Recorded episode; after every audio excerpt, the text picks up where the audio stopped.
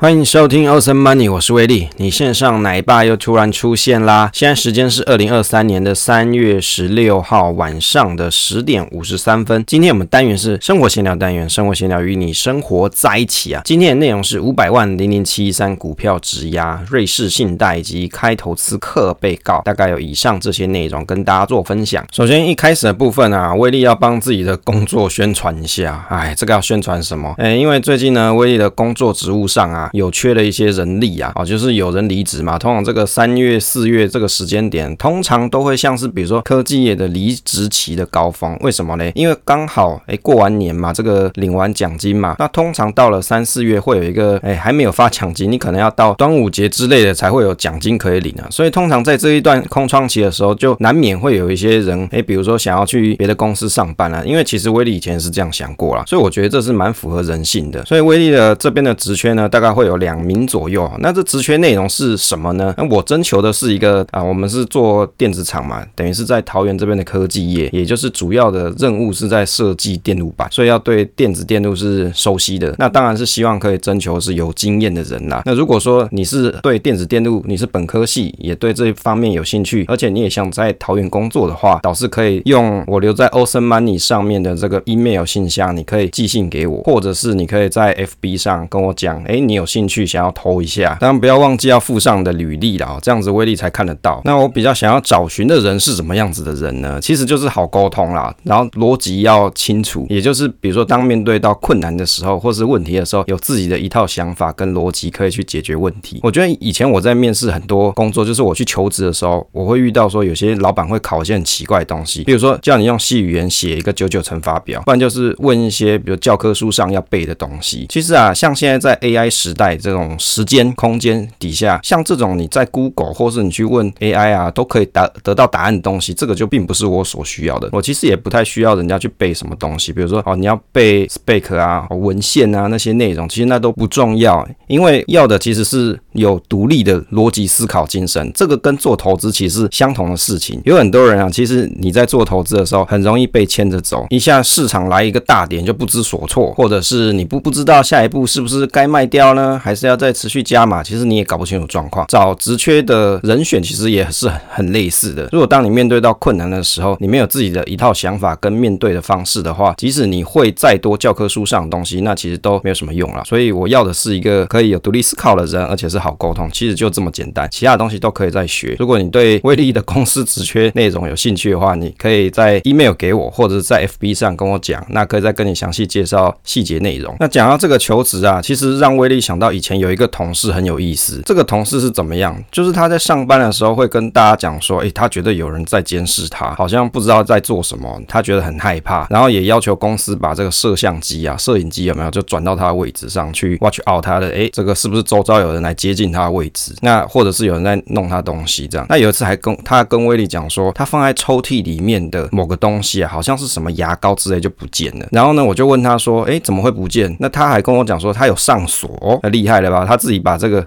抽屉给锁起来，但是最后还是发现东西不见了。后来我才发现啊，这个同事应该是怪怪的，可能是他有某种需要去做心理咨商的倾向。所以现在在这个时间点，威力自己要找新人进来的时候，其实就会在想说，诶，我应该设计什么考题来避免这样子的一个人进来？即使也许你的学历很好，或是专业很强，但是我遇到像这种状况的时候，我也是不知所措了哈。所以这个就变成我的一个 lesson。好，接下来来讨论一下这个零零七一三的股票质押，五百万的零零七一三股票质押这个讨论内容，哎，怎么突然会想要讨论这个？原因是因为今天有群友，我们社群。这个威利财经角投资生活室的赖社群里面的群友在问威利说：“哎，这个试算表可不可以 share 一下？我们做这个直接市值观察表啊，其实这个 tool 已经都放在我们的社群里面。那如果你有想要用的人，你就进社群里面，你就可以找得到这个内容了。当然，这以上这只是提供工具哦，威利不提供你任何投资建议。你所有的东西都是经过你自己的研究哦跟消化，才会变成你自己内化跟你自己的投资心法。那因为威利没有牌照哦，所以我没有要推荐你买任何东西，也不会叫你去做质押这件事情。那首先呢、啊，零零七一三，如果你是用五百万去做质押，其实用威力的 tool 换算出来，大概比较安全的借款金额会落在大概是一百四十七万左右。那这个时候呢，当下跌五十 percent 的时候，也就是五百万变两百五十万的时候，那维持率的安全值还可以落在一点七，那可借款就是一百四十七万左右。这个详细的细节计算，在我们三月份的文稿有介绍到五百万的零零八七八的股票直接的温章，方格子的文章里面有详细的介绍内容，你可以去看。当然，这一篇零零七一三的直接也会是在我们四月的文稿的时候做发布。那当然，我要一点时间整理啦，比如说我可能会加上零零七三跟零零八七八的一些观察，再来把这个零零七三的直接表再放上去。所以你想要想要详细的看这个表的内容，以及想知道说，诶，威力为什么会这样设计跟计算的话，到时候可以去看文章内容。当市值下跌的时候啊，这大概可以看多少呢？就像刚才所讲的，如果当你面对到五十 percent 的亏损的时候，这时候你的市值五百万剩两百五十万的时候，维持率大概还有一百七十 percent 左右。那一般来说，通常在直借的行情里面，通常大概比如说一百六或者是一百五的时候，你的服务人员就会跟你讲说，你可能要提供你的保证担保品，或者是你要还钱的方式。那如此你才可以继续做质押这件事情。当然，以零零七三现在的股价是在三月十六号三十九点三元的情况底下，五百万大概可以买到一百二十七张，也就是一二七二二六股。那以这样子去看的情况底下，这个借款呢一百四十七万大概可以买到三十七张。那零零七三的六年平均股息大概是一点八一六。如果我们去抓股息的安全边际是八十 percent 去计算的话，那你本来所借的这个一百二十七张，大概每年的股息约莫是在十八万元左右。那加上这个这个借款了之后啊，就会变成一百六十五张，也就是年股息大概是在二十三点九万左右了。但是借款利息有人是多，有人是少。假设你的借款利息是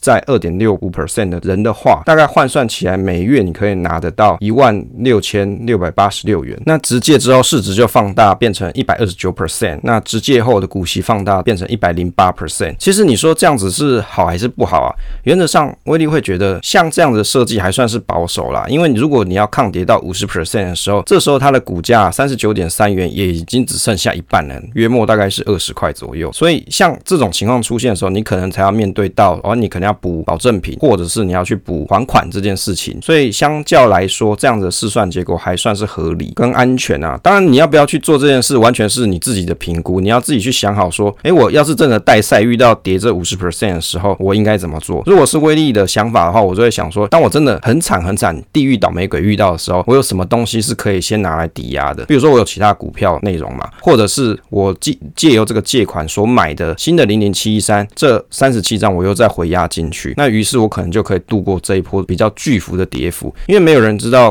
股价的行情会走到哪里，你只能去想说，当最惨的情况底下发生的时候，你用什么样子的状况去面对。所以在做投资的时候，尤其像这种有开杠杆、有风险的情况底下的时候，你一定要格外的去掌控你可以面对到的情况。像这些东西都一定要在你投资之前，你就写在你的小本本上。当事情发生的时候，你不过就是。按部就班，照你本来的计划去执行而已。于是你在面对到市场的情绪的时候，你就不会如此的恐慌，如此的恐惧啊。那以上数据呢，就是给各位做参考啦。当然，其实这个试算表它是活的，也就是抵押原始的市值啊，也就是你要用多少市值的情况底下去做计算，以及你要直借的内容，你不一定是要 ETF，你也可以是个股，那你也可以是其他的 ETF 都可以。其实你都可以把它填进去，用这个试算表换算出你理想的直借标的内容以及安全的。维持率，当然回测的内容这部分我只有放在方格子文章。如果你想要了解怎么自己去做回测维持率这件事的话，那你可以在方格子文章找到这一篇，可以去阅读。也就是我们在三月的文稿。接着来讨论一下这个瑞士信贷的新闻啊，诶，为什么突然想要去观察这个东西啊？原因是因为今天威力在观察金融指数期货 FXF1 啊这个标的代号，有去观察到说，诶，金融指数好像跌了不少，变成一四六八这个点位啊，也就是你会去看到。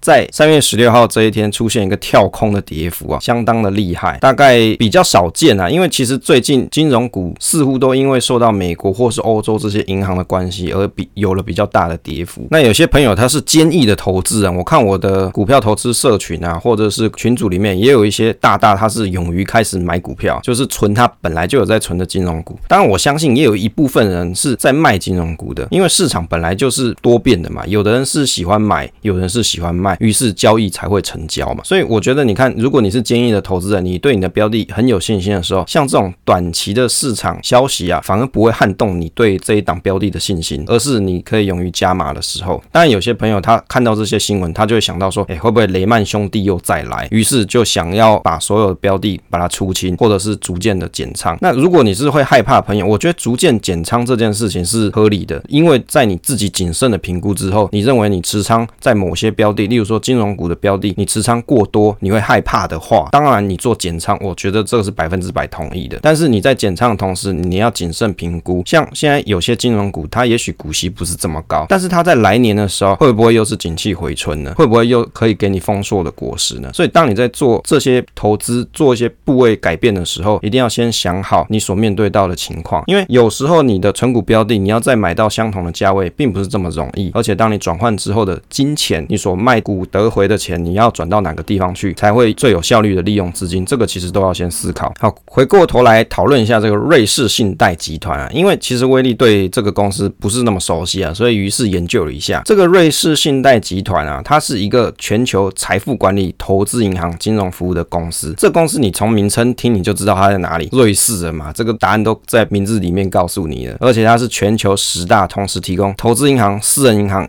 资产管理跟共享服务的大型投资机构，所以听起来是不是就很威猛，对不对？那瑞士信贷集团是成立在一八五六年，最初一刚开始的时候，它为什么会成立？最主要是要资助募款瑞士铁路的发展所成立的一间公司，也就是它帮助了整个瑞士的输电网络以及欧洲铁路系统。所以其实它当年成立的目的是为了整个基础建设而产生的。那一直到一九九零年到两千年这个期间啊，瑞士信贷集团它就进行了比较大幅度的收。收购行动，那在这个期间呢，大大的提高自己在市场的份额，也就是它的市值变得比较庞大一些。那这个瑞士信贷的危机到底是怎么样？威利也看了一些新闻报道，大概讲述一下自己的心得啊。其实从最近信贷的危机啊，这间公司的危机最主要是因为从美国的系股银行的倒闭风波开始，这间公司的倒闭啊，好像对整个金融市场敲下一记警钟，有没有？大家都开始在 review 说，哎，平行展开，好像在公威在上班没有？这个到底有哪些公司也有相同的 issue？到底有哪些公司也有相同的状况？诶，会不会也是债买太多，结果就遇到挤兑的情况？像矽谷银行的问题的发生呢，是来自于说这些把钱存在投资银行的中小企业啊，当面对到市场资金紧缩的时候，他可能就会想要把他在银行里面的钱把它领回来嘛。于是呢，挤兑的风波就出现了。没有一间银行可以承受到同时很庞大的挤兑，于是风险就出现了。但是呢，好在美国人他们有二十五万美金的存款保险啊，那台湾是三百万台币啊，所以也有人在讲说，哎，你如果在台湾存存款的话，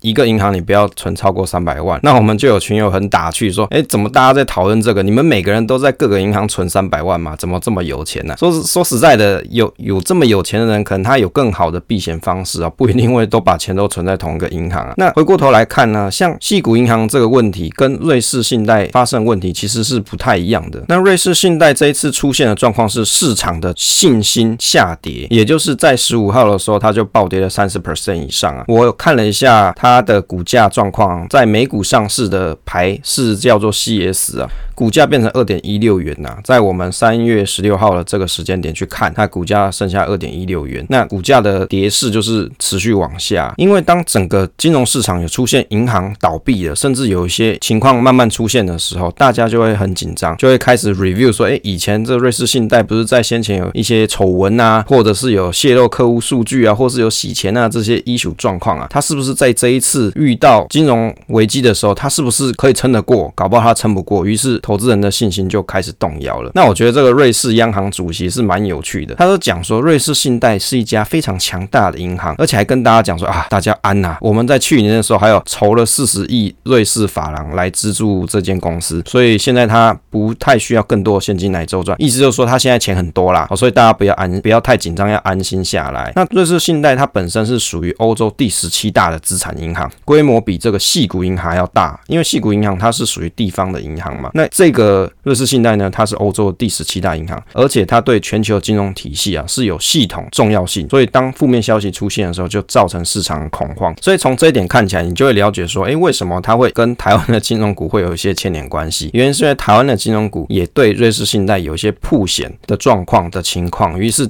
当这间公司它有发生一些状况的时候，那台湾的金融股这些公司的股价恐怕表现也不会太好。那在三月九号的时候，美国的证管会是 SEC 就有对瑞士信贷公司的年报提出质疑啊，导致瑞士信贷它的年报发布时间就会变成 delay 了。于是市场大家就在揣测，诶，这到底是为什么？于是越想越不对劲，大家就恐慌开始卖股了。所以这些投资人就会觉得说，这间公司是不太可靠？是不是要出现 issue？每个人都怕说，都表面看起来没什么问题的银行，例如说像矽谷银行，看起来你去看它的资产，买的都是都是一些债嘛。那你去看以前的雷曼兄弟，它也是很大的金融机构啊。所以有时候表象看起来的状况啊，会让人家怀疑说，是不是真实也是这么稳定、这么大呢？这么安全呢？所以像瑞士信贷又有出现财报延后的状况的时候，当然市场就会有一些恐慌了。结果这个消息传出之后啊，也有很多欧洲的银行以及美国的一些股票指数啊，例如说像摩根大通啊、花旗银行这些银行也几乎都下跌。所以你看，它真的是会导致系统性风险的一间重要的公司。那我看了瑞士央行啊，他们也发新闻稿告知全世界，如果说瑞士信贷它有出现流动性风险的时候，那瑞士的央行会去 support 它。诶，我这样听起来好像整个瑞士国家都为这间公司所背书，听起来是不是就是比较稳妥当一些？所以看起来应该短时间还不用为这家公司啊太多的担心了。那有很多朋友，如果你是因为看了这个新闻而于是卖掉你在国内的金融股啊，是不是有些可惜啊？国内金融股的曝险，就我们台湾金管会的调查有去做清查，国内的金融机构曝险的情况有哪些呢？像是银行嘛、保险、证券啊这些，总计大概曝险有到了两千两百九十三亿元。但是因为在去年有一些状况出现的时候，其实银行业就有慢慢减少曝险的程度。那保险局也有去调查，保险业投资瑞士信贷到一月底的时时候，金额是一零八二亿元啊，也就是说占运用的资金比例里面是零点三五 percent，比例并不高。那证期局呢，针对证券业的调查，这个铺险金额又更低了。那投信的基金其实去 review 之后，其实也没有那么高的铺险比例。所以看起来台湾的这些金融机构对于瑞士信贷的铺险程度，好像不至于要这么的担心。威廉信的是觉得，像这么重要的一间金融机构啊，我想瑞士是不太会想要让它说倒闭啦。当然，当这种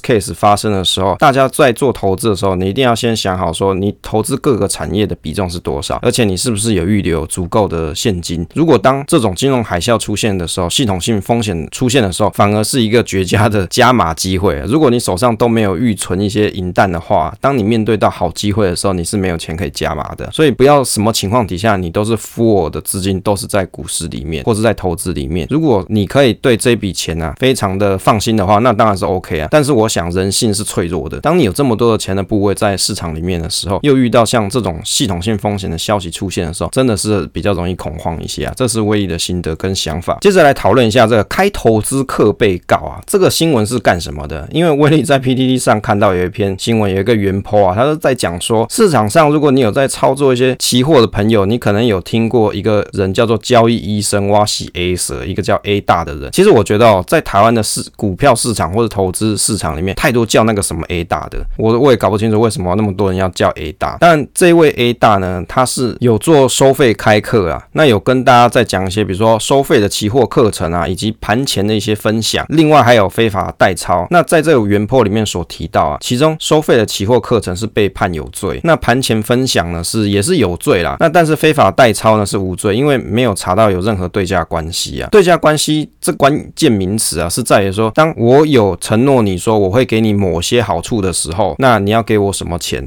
啊？如果用一个简单的实例来说，诶，我手上有一个苹果，我要卖一百块钱，那你缴一百块钱给我的时候，我承诺你把这个苹果给你，这个就是对价关系啊。啊，威力查了一下这个专有名词，大概是这个意思。所以从这则新闻呢、要告诉大家的是，如果当你有想要做一些投资课程，而且你是有开课收费的话，这可能会踩到金管会的一些条款，那会被依据证券投资信托及顾问法起诉哦。所以真的要小心啊。我们有时候是在分享自己的投资心得，但是我很都很怕说别人听了我的分享之后，自己依照这样子的方式去操作，而最后赔钱的。那这个绝对不是威力的本意哦。我们虽然是做投资的 podcast 内容啊，但是绝对没有要大家做任何推荐买卖。那也就是说，你所听到都是别人的经验分享，那你自己要怎么操作都是自己的研究。而且啊，做投资人，你一定要独立思考精神，不要因为别人所讲什么而就做了什么样子的操作。那像这种开投资课的情况多不多啊？其实超多的，有时候在 YouTube 上就看到一大堆广告啊，什么投资课程啊，什么选股程式啊，对不对？FB 也是一堆广告。那我看新闻，我查到一个叫什么华尔街女神啊，她也是开价教人家投资，也就是别人要上课的话要付钱，那她收取了大概接近三千万的学费啊，那最后呢就被减掉机关调查，最后就是是判他是必须一颗罚金两百万元，还要没收他剩下一千八百七十七万的所得。那我觉得像这种情况，就是在于说，你真的有心想要从事这一份工作的人，应该还是要依据台湾的法律去取得相关的证照，职来做职业啊。那甚至最近比较流行的，都是一些做投资的软体，比如说你要下载什么 APP，你要某些功能的时候，你要付钱，有没有？比如说陈老师之类的啊，或者是其他老师之类的啊，都会有做这些软体。其实这里面都是属于一种灰色地带。会不会因为你因为看了这个软体上所建议你现在盘势的状况，或者是你看了这个软体，所以你做了某些投资操作而导致赔钱，甚至是因为软体的 bug 而导致你做了误判？我觉得像这种东西都是非常有争议的哦。所以如果要做这种东西的时候，还是要非常谨慎小心的。那当然，对一般的投资朋友来说啊，你千万不要因为别人写某些东西啊，而而真的就 buy in 进去，这样是一个非常有 risk 的事情。好，因为时间关系啊，我们分享到这边啊，分享总是单纯的快乐，期待下一次再见。